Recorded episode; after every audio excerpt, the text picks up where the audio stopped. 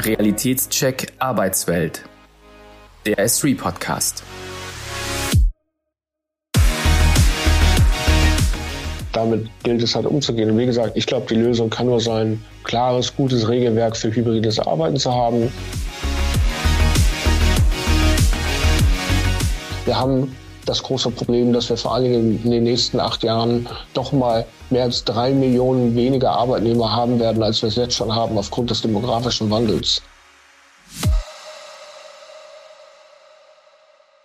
In der aktuellen Folge hatte ich die Möglichkeit, mit Timo Lehne, CEO von S3, über das Thema New Normal zu sprechen.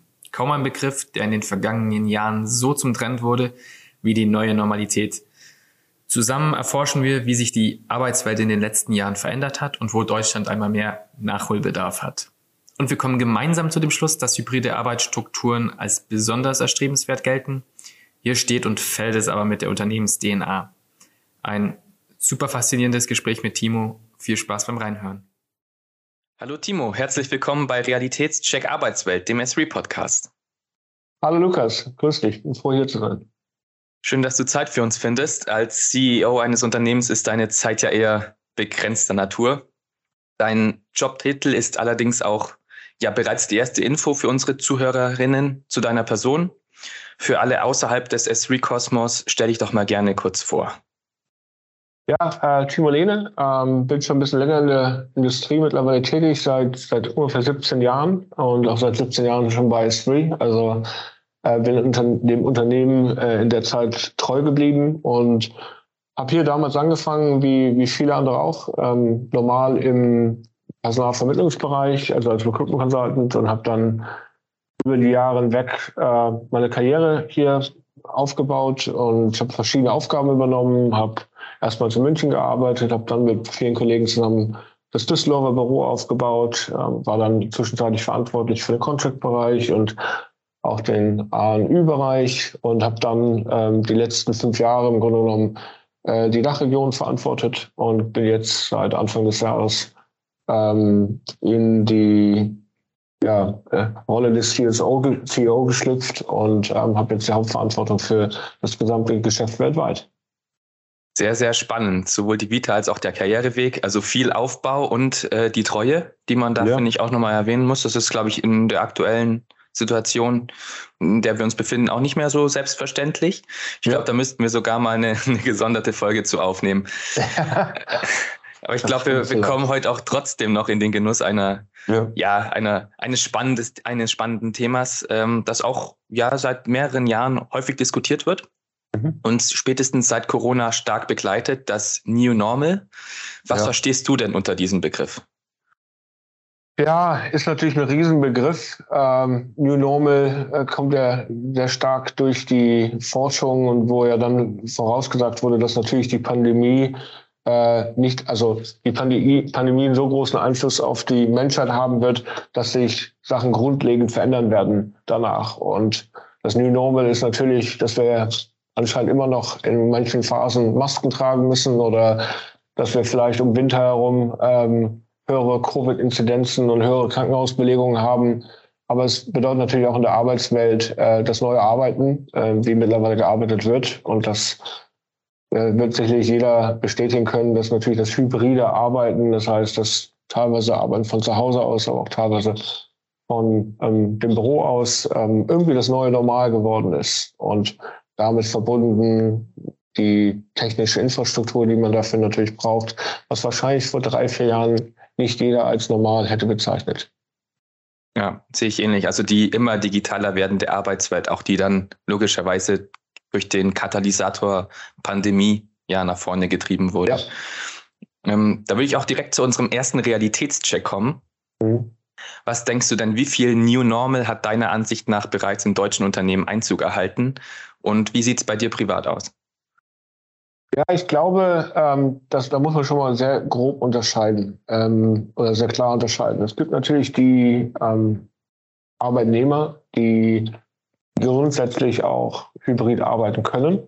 Ähm, das ist ja nicht in jedem Job möglich. Äh, nehmen wir uns mal die Doktoren oder äh, den Busfahrer oder äh, diejenigen, die im Supermarkt arbeiten, ähm, können nicht hybrid arbeiten in der Regel. Ähm, dafür die, mit denen wir auch vor allem sehr viel zu tun haben, diese MINT-Fachkräfte, das heißt die Ingenieure, die ITler, die Naturwissenschaftler, haben da schon etwas höhere Möglichkeit, höhere Wahrscheinlichkeit, ihre Rolle ähm, auch in der hybriden Art und Weise auszuführen. Ähm, wie die deutschen Unternehmen damit umgehen, ich glaube, man muss klar festhalten, dass die, dass der Großteil der Unternehmen natürlich gezwungenermaßen ähm, sich dieser neuen Arbeitssituation gestellt haben und auch so weit wie möglich Flexibilitäten anbieten und auch sich viel investiert haben in das Digitale. Aber, ähm, und so sehen wir das auch ähm, in einzelnen Befragungen mit unseren Kunden, aber auch wenn wir mit denen ins Gespräch gehen, dass, wie ich mal sagen würde, sicherlich 70, 80 Prozent der Kunden immer noch das ganze Thema als eine Herausforderung sehen, weil sie nicht ganz wissen, wie wirklich die Balance auszusehen hat und äh, wie man so den richtigen Mittelweg findet. Mhm. Also immer noch mehr Herausforderung als Chance. Äh, definitiv bei Weitem noch viel größere Herausforderung. Und wie äh, empfindest du das? Logischerweise ne, als, als CEO eines Unternehmens und auch privat in deiner Arbeit? Also ich würde sagen, äh, also für mich persönlich muss ich schon sagen, ist das Büro sehr wichtig. Ähm, ähm, ich gehe sehr viel ins Büro, ähm, weil ich A, damit äh, meinen Kopf frei bekomme und dort wirklich konzentriert arbeiten kann. Ähm, weil es zu Hause bei mir nicht geht. Ich muss dazu sagen, ich lebe in einer nicht so riesigen Wohnung mit unter anderem meiner Frau natürlich und den vier Kindern, die wir beide haben. Das heißt, da ist immer was los und da werde ich eigentlich mehr unterbrochen, als ich fokussiert arbeiten kann. Ähm, aber ähm, wie leben wir es hier bei uns im Unternehmen? Also wir haben ein wirklich sehr flexibles Modell. Im Grunde genommen, die Leute können aussuchen, wann und wie sie von wo sie arbeiten. Ähm, natürlich gibt es auch bei uns ähm, gewisse Regeln beziehungsweise gewisse Vorgaben. Die sind aber bei uns sehr lokal zugeschnitten. Das heißt, wir haben das nicht global als eine große Policy ausgerollt. Die Policy sagt, ihr könnt arbeiten von wo ihr wollt im Grunde genommen.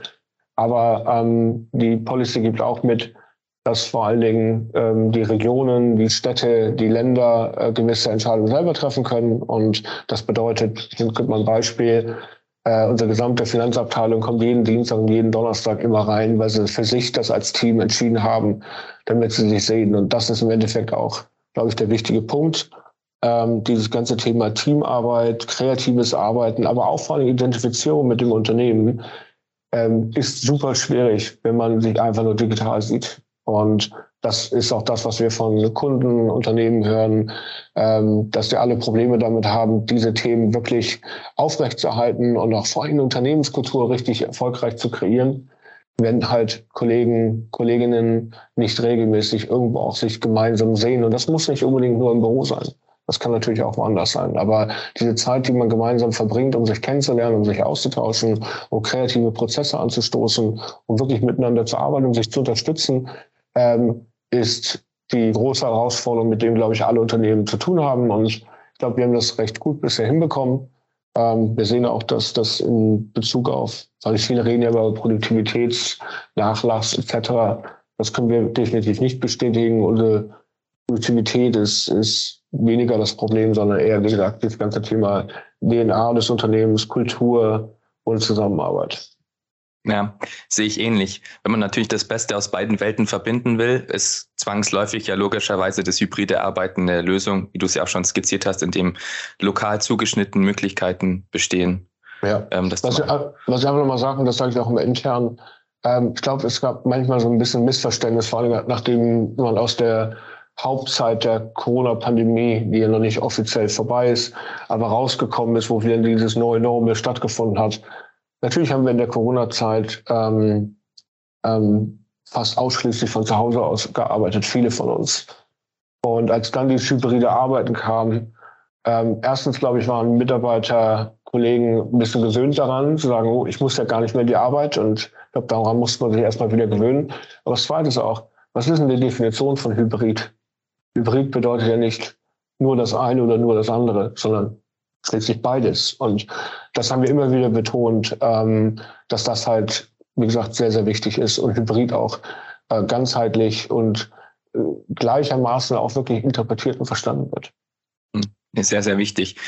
Jetzt äh, würde ich mich natürlich noch fragen für dich als Führungskraft ähm, über, über Jahre hinweg. Ich meine, du hattest vorhin schon angesprochen, du hast, äh, bevor du jetzt CEO geworden bist, Anfang des Jahres, warst du äh, jahrelang für die Dachregion zuständig, verantwortlich. Ähm, was würdest du sagen, durch die sich verändernde Arbeitswelt, hat sich deine Arbeit auch irgendwie erleichtert oder erschwert? Ich meine, du sitzt, hast ja gesagt, sitzt hauptsächlich äh, im Office, bedeutet aber drumherum, nicht alle Leute in einer hybriden Arbeitswelt sitzen, auch im Büro, bist vielleicht anders greifbar, ist ein anderes Gefühl. Hast du da irgendwie äh, Erfahrungswerte sammeln können? Hat sich da was verändert? Also natürlich. Und ich glaube auch, das ist der große Vorteil, den viele Unternehmen, wo halt die Kolleginnen und Kollegen oder die, die Mitarbeiter auch wirklich hybrid arbeiten können, dass natürlich eine Produktivitätssteigerung gab. So. Weil man kann, ähm, oder wenigstens Produktivitätserhalt, aber ich glaube in vielen Bereichen so eine Steigerung weil man kann natürlich kann viel schneller agieren. Ich meine, heutzutage drückt man bei Zoom oder Teams einfach auf den Knopf und sagt, so, jetzt habe ich mal ein Gespräch mit dem Kollegen, ähm, wo der vielleicht in, in, einem anderen Standort ist oder also jetzt vor allem jetzt natürlich mal in einer globalen Rolle ist, das verletzte Arbeiten in der Art viel, viel leichter. Man reist um einiges weniger. Ähm, ich meine, was wir ja auch ähm, bei unseren Befragungen gehört haben, dass im Grunde genommen die Reisen für einzelne Meetings ähm, wirklich um einiges reduziert worden. Ähm, und das hat ja auf der einen Seite was damit zu tun, dass natürlich Unternehmen darin die Chance den Kosten zu sparen. Auf der anderen Seite darf man das ganze Thema Umweltschutz und CO2-Ausstoß nicht ähm, unterschätzen. Ähm, es gibt einen Großteil der DAX oder der börsennotierten Unternehmen, inklusive auch unseres, ähm, haben sich zu Themen wie Net Zero und sowas committed. Das heißt, wir müssen dort eine Veränderung herbeiführen und Covid war nun mal da einfach wie so ein Brandbeschleuniger eigentlich. Ähm, aber es, kostet, es spart auch super viel Zeit ein. Also äh, nicht mehr für jedes, jeden Termin irgendwo ins Auto zu steigen oder in den Flieger oder in den Zug zu steigen, äh, ist um einiges effizienter. Und ähm, das ist natürlich pure Arbeitszeit, die man dann wirklich nutzen kann, ähm, im Büro ähm, Dokumente durchzugehen oder halt auch in Videokonferenzen mit Kunden, Kollegen gemeinsam äh, sich hinzusetzen. Ähm, also das ist schon ähm, eine Riesenveränderung, glaube ich. Mhm. Und die wird auch, glaube ich, sehr positiv wahrgenommen von allen Seiten. Ja, kann ich verstehen. Ähm, du hast es schon ein bisschen angesprochen. Wir wollen jetzt auch noch einen kleinen internationalen Blick wagen. Als, ja. als Geschäftsführer eines international agierenden Unternehmens natürlich äh, prädestiniert dafür. Was denkst du, wie sich dann das Arbeiten seit der Pandemie, Pandemie in anderen Ländern verändert hat? Ich meine, du hast jetzt die Perspektive nicht nur Deutschland, sondern kannst das auch vergleichen. Ähm, wie, wie hat sich das verändert in den anderen Ländern und vielleicht, ähm, ich sage das auch immer schon so formuliert, weil Deutschland sehr häufig eher so Schlusslicht bei bestimmten Sachen einnimmt. Was ja. könnte Deutschland hier von anderen Ländern sogar noch lernen? Also es ist wirklich sehr unterschiedlich. Ähm, in den Niederlanden zum Beispiel ist der Drang, im Büro zu arbeiten, um einiges höher, als es in vielen anderen Ländern ist, wenigstens bei uns in der, in der Belegschaft. Äh, in Japan ist das sehr ähnlich, aber in Japan ist vor allem der Hauptgrund, dass natürlich Japan, also wir sitzen dort in Tokio, ähm, dass einfach die Wohnverhältnisse relativ kompakt sind und ähm, ein großes, schönes Büro klimatisiert von Vorteil ist für die Arbeitnehmer. Das heißt, die haben grundsätzlich ein hohes Interesse, im Büro zu, reinzukommen und dort zu arbeiten. Ich glaube, in Städten, die vor allem auch in Europa, ähm, ich glaube, ganz gut ähm, als Beispiel dienen, ob das London ist oder auch Frankfurt oder München, wo ja, glaube ich, wirklich eine, eine, eine echt schwierige Situation sich in den letzten acht, neun, zehn Jahren entwickelt hat. Äh, wo es sicherlich noch vor zehn Jahren um einiges einfacher war, in diesen Großstädten auch wirklich zu leben, aufgrund von Preisen und Kosten natürlich, ähm, hat sich ja da wirklich das Wohnen, die Wohnkosten massiv erhöht. Jetzt auch noch durch eine wirklich starke Inflation ähm, wird das ja nicht alles leichter. Aber dort haben, haben wir natürlich schon gesehen, dass Mitarbeiter viel mehr nach außen ziehen, wegziehen aus den Städten heraus, weil sie durch das hybride Arbeiten halt auch von 100 Kilometer oder 50, 40 Kilometer weit entfernt arbeiten können, dort aber um einiges weniger für das Wohnen zahlen.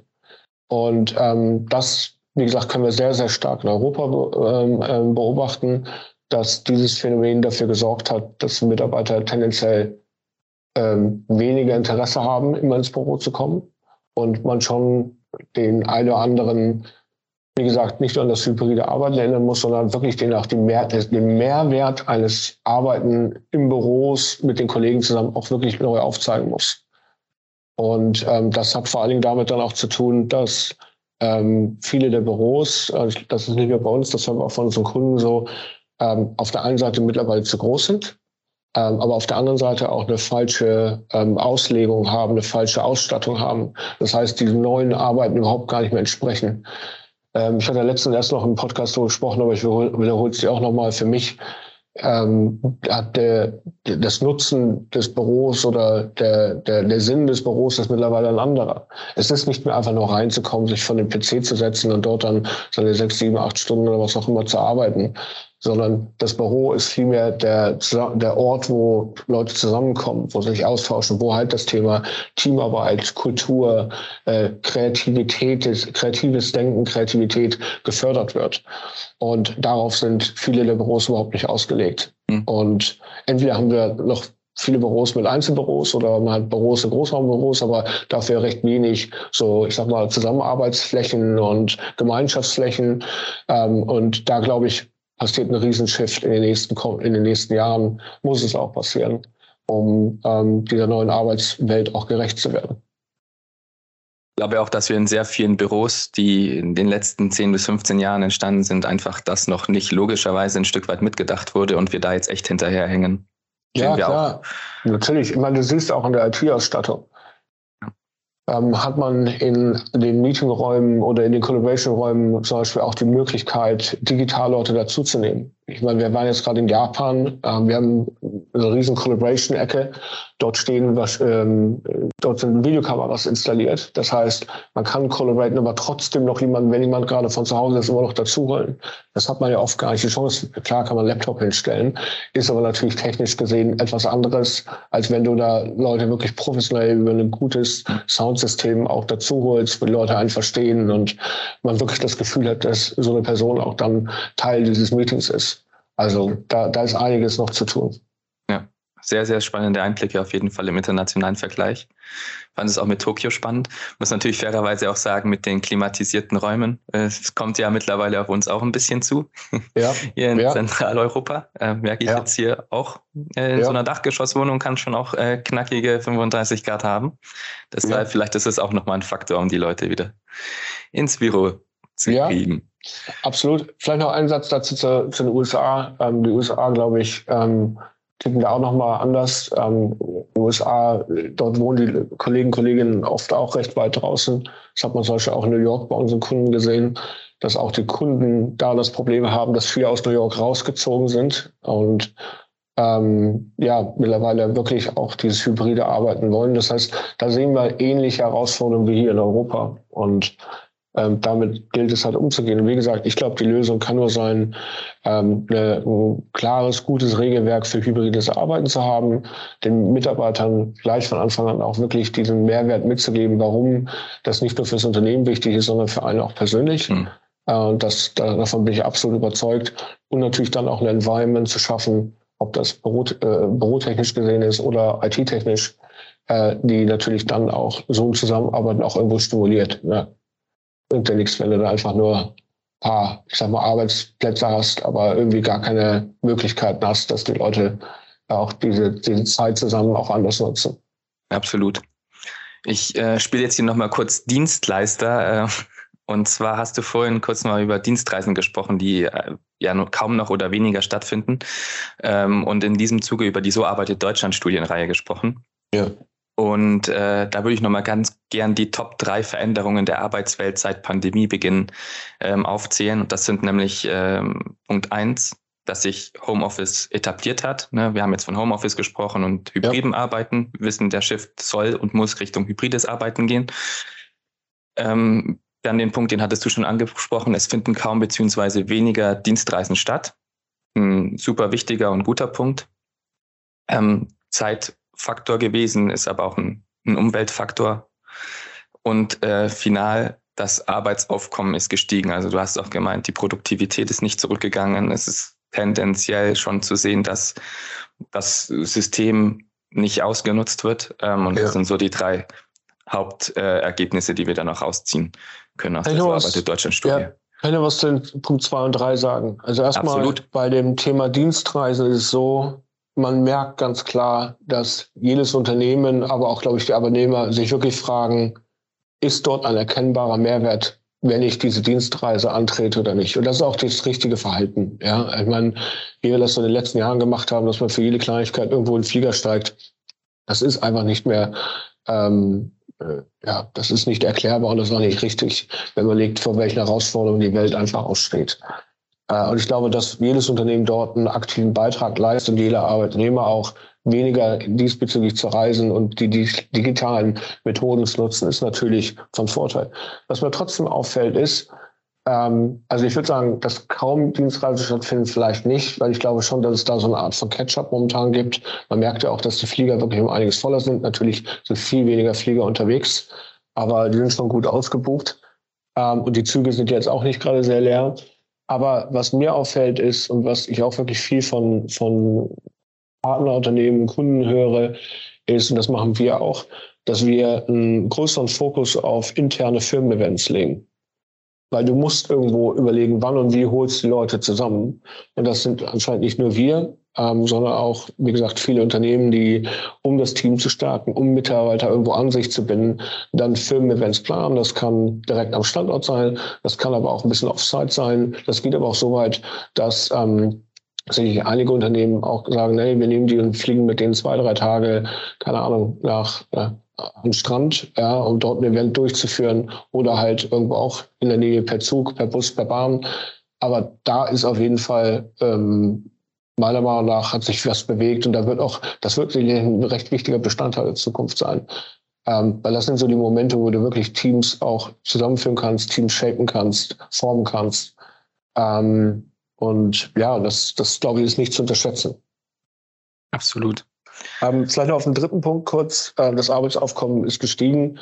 Äh, ich glaube, hier sind diese zwei Punkte entscheidend. Nummer eins, natürlich durch digitales Arbeiten ähm, kann man einfach mehr leisten. Ähm, wir sehen das sehr, sehr gut auch an den Freiberuflern, die wir unter anderem haben, die ja immer ihre Zeiterfassung jeden Monat einreichen. Und wir sehen einfach, dass in den letzten halb Jahren die Zeiterfassung und die Stunden, die dort gearbeitet werden, um einiges höher sind, als das noch vor der Pandemie war.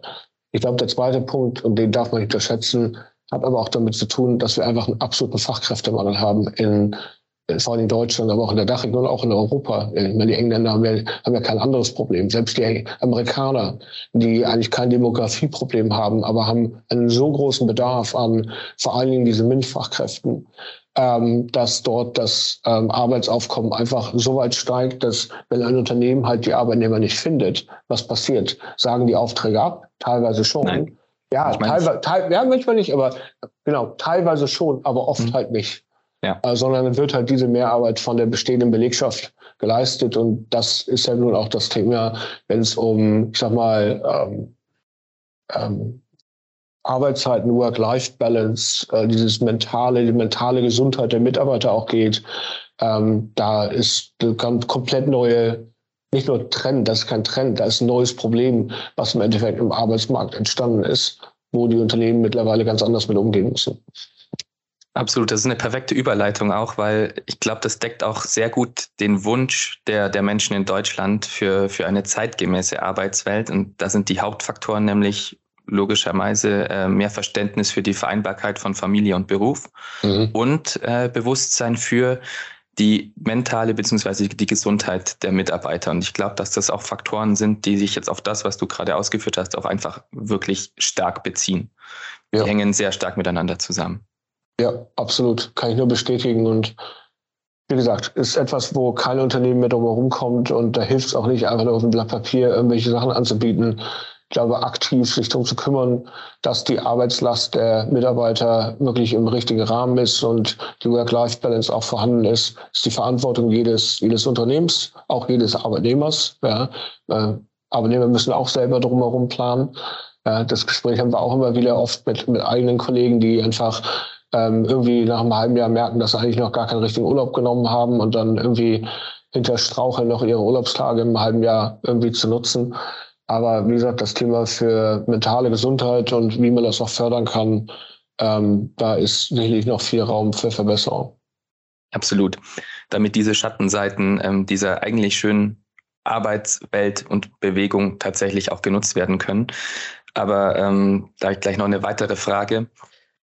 Wir haben schon festgestellt, ja, hybride Arbeitsmodelle ähm, sind möglich, sind auch in vielen Jobs möglich. Du hast vorhin schon gesagt, ja, vor allem im STEM-Bereich, bei IT-Lern vor allem umsetzbar, vielleicht auch an der Tagesordnung.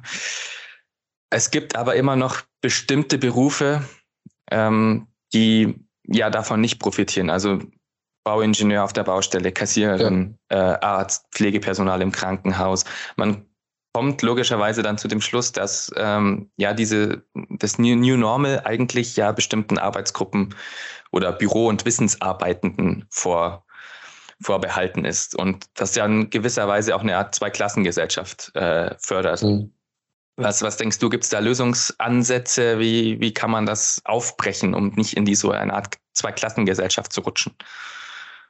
Ja, ist natürlich mega schwierig. Also würde ich auch klar sagen, gibt es keine Allgemeinlösung, sondern mhm. ich glaube, man muss einfach eher es andersrum sehen. Die Jobs, die man halt nicht von zu Hause machen kann, das sind immer die Jobs und die werden sicherlich auch entsprechend in Zukunft anders gesehen. Ähm, wenn beispielsweise Studenten sich darüber Gedanken machen, was sie oder angehende Studenten, was sie in Zukunft studieren sollen bei der Berufswahl.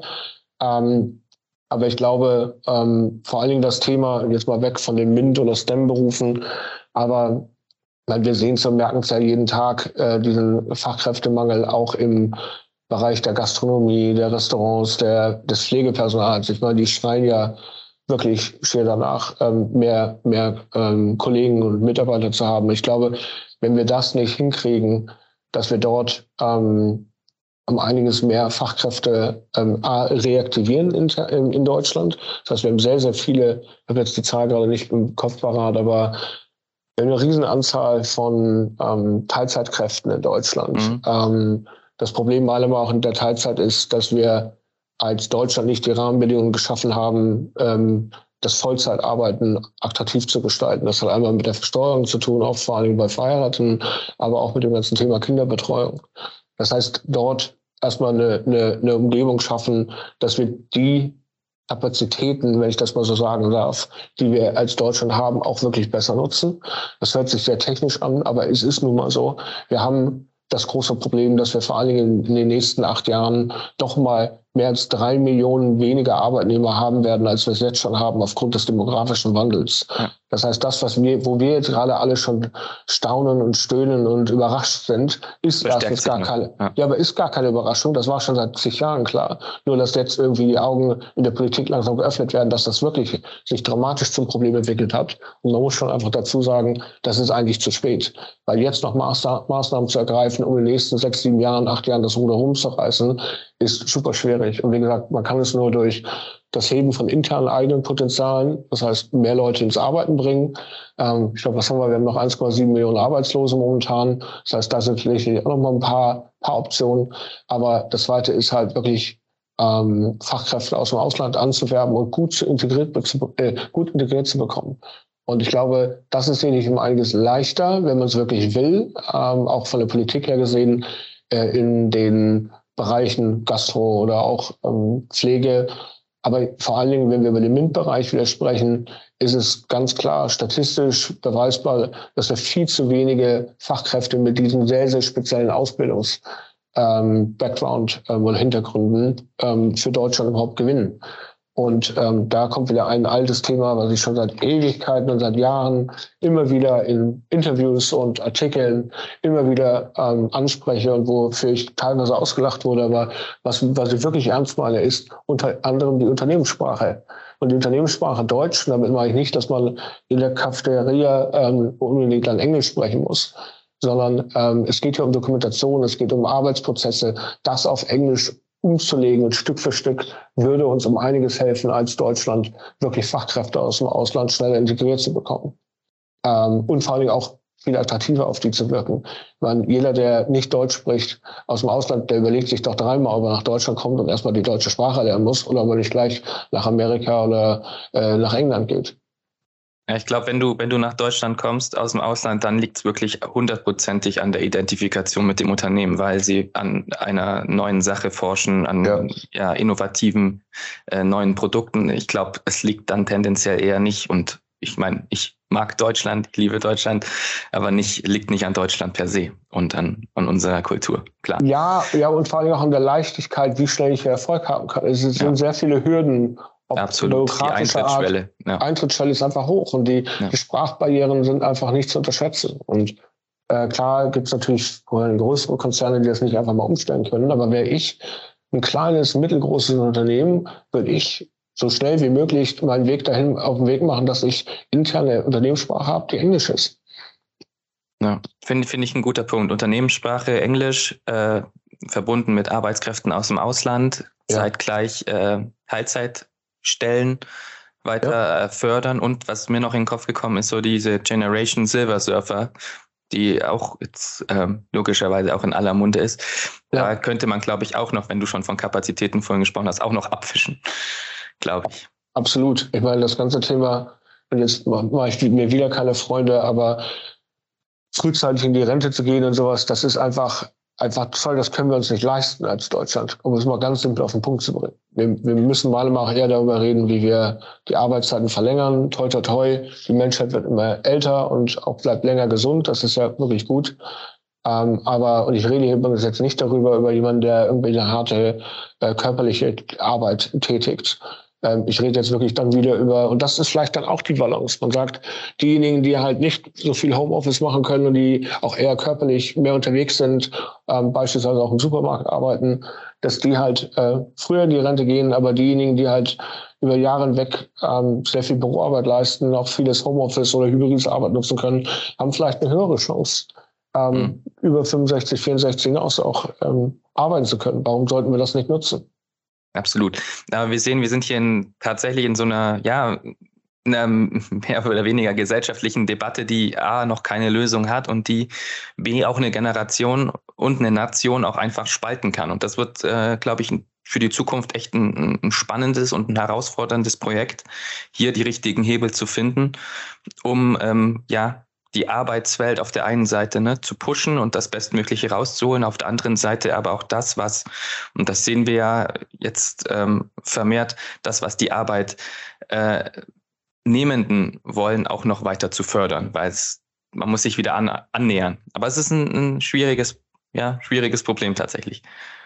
Ich, ich bin ja pers persönlich der Meinung, dass einfach hier auch mal wirklich viel mehr ehrlich und faktenbasiert darüber gesprochen werden muss, auch seitens der Politik. Das Thema wurde viel zu lange vernachlässigt. Und wie gesagt, wir werden uns in den nächsten Jahren noch wundern, was auf dem Arbeitsmarkt alles geschieht, weil wir haben die Probleme, die wir jetzt haben, sind noch leicht im Verhältnis zu dem, was wir wahrscheinlich oder ziemlich, ziemlich sicher in vier, fünf Jahren haben werden.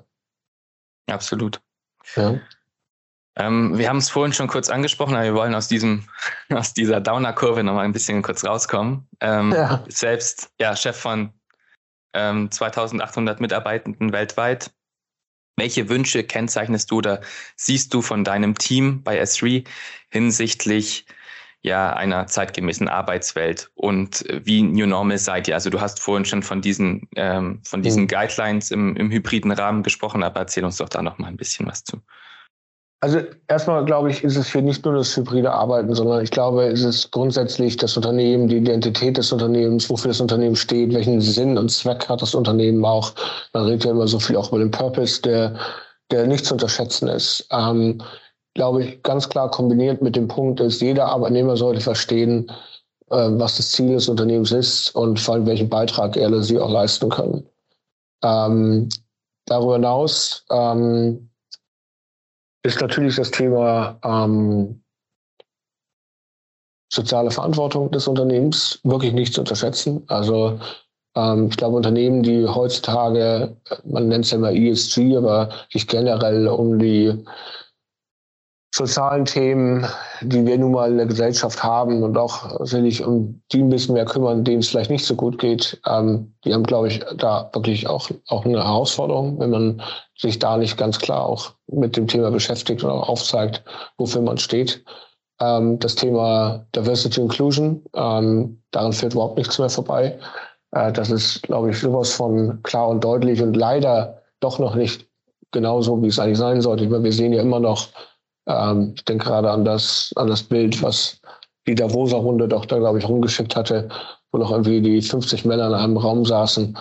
Ähm, das ist einfach nicht mehr in der heutigen Zeit vertretbar und erklärbar. Und ich verstehe auch, dass natürlich, und damit haben wir auch zu kämpfen, dass man ähm, auch wirklich erstmal die, die Diversität auch finden muss und auch die, diese Führungskräfte, Fachkräfte, ähm, ja, ich sag mal, entwickeln muss, heranziehen muss und auch, auch für sich gewinnen muss. Das ist nicht leicht. Ich nehme jetzt mal vor allen Dingen wiederum die MINT-Berufe als, als Beispiel.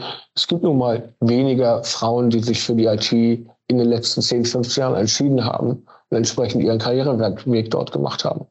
Andersrum gesehen muss man dann aber auch als Unternehmen klar überlegen, wie kann man quer den Quereinstieg ermöglichen, wie kann man wirklich diese Ausbildung ähm, attraktiver machen. Ähm, das heißt, da, das sind alles Themen, die, glaube ich, für ein zeitgemäßes, für eine zeitgemäße Arbeitswelt mhm. stehen. Und dann kommt halt nochmal natürlich dieses hybride Arbeiten obendrauf.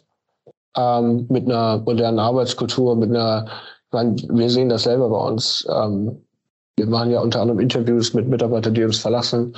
Und in jedem zweiten Interview wird sehr klar angesprochen, dass die Technik, die IT-Infrastruktur ein ultra wichtiger Punkt für die Mitarbeiter heutzutage ist.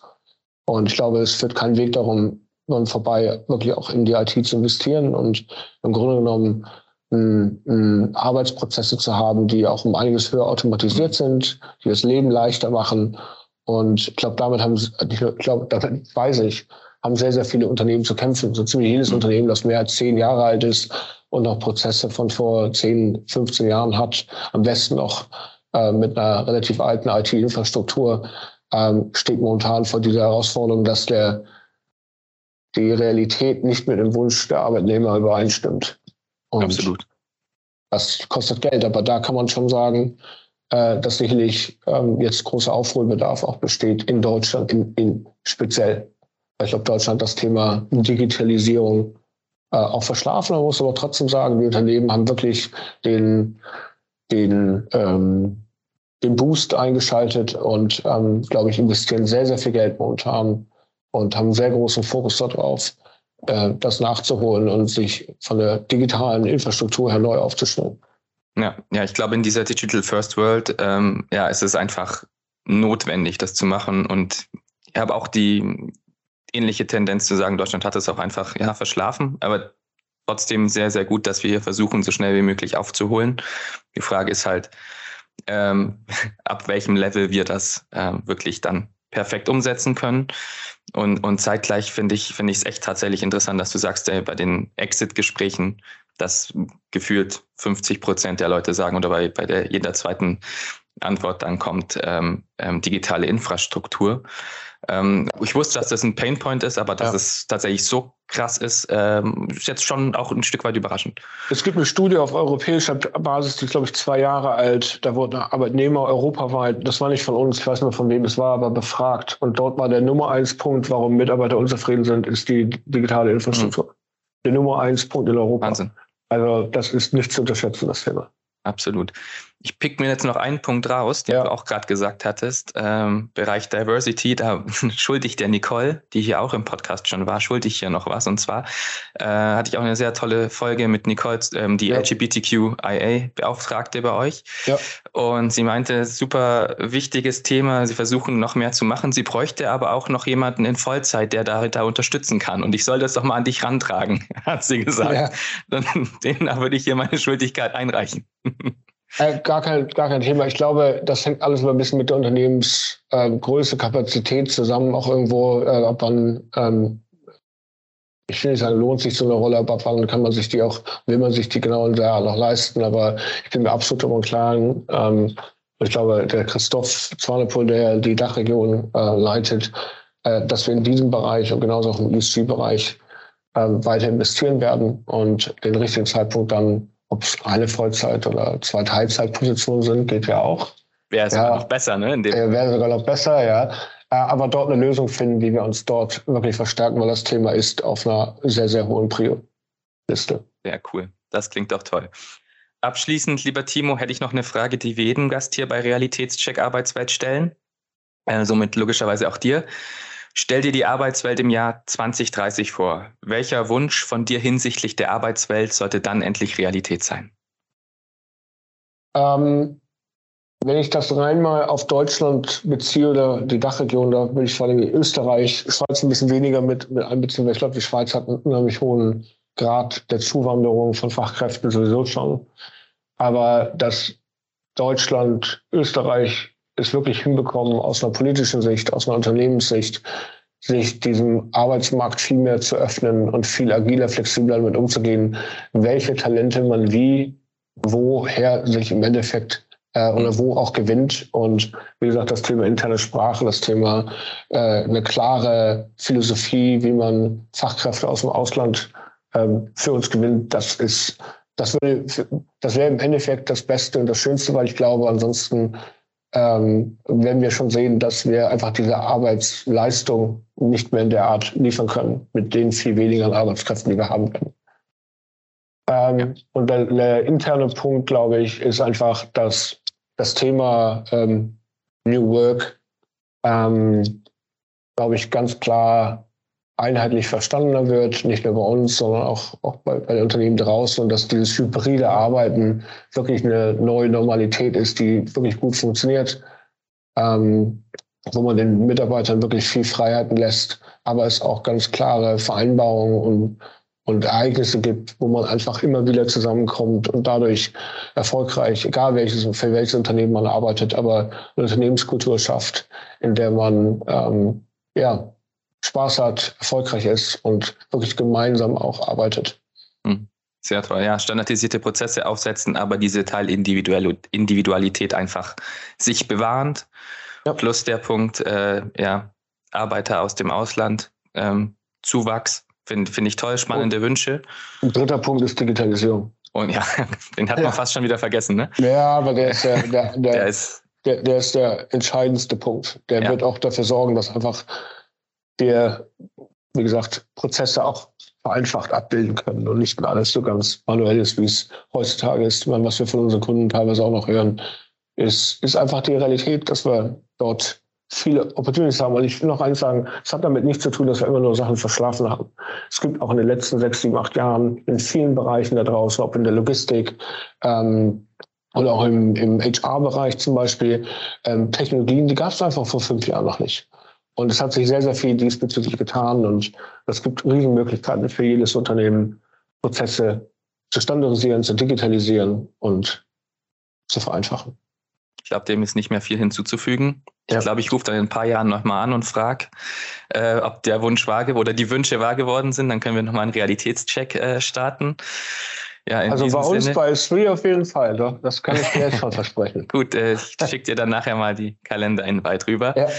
Ähm, in, in diesem Sinne, lieber Timo, also vielen Dank schon mal für deine Zeit und die tollen Einblicke. Hat super viel Spaß gemacht. Und äh, trotz der ja realistisch-pessimistischen Einschätzung, die wir hier haben, hoffen wir einfach mal auf eine tolle Zukunft. Absolut. Ich glaube, pessimistisch sollte sein, sie muss nur ein Weckruf sein. Mehr über S3 und die Ergebnisse der So arbeitet Deutschland Studie erfahren Sie online unter www.s3.de und in unseren Show Notes.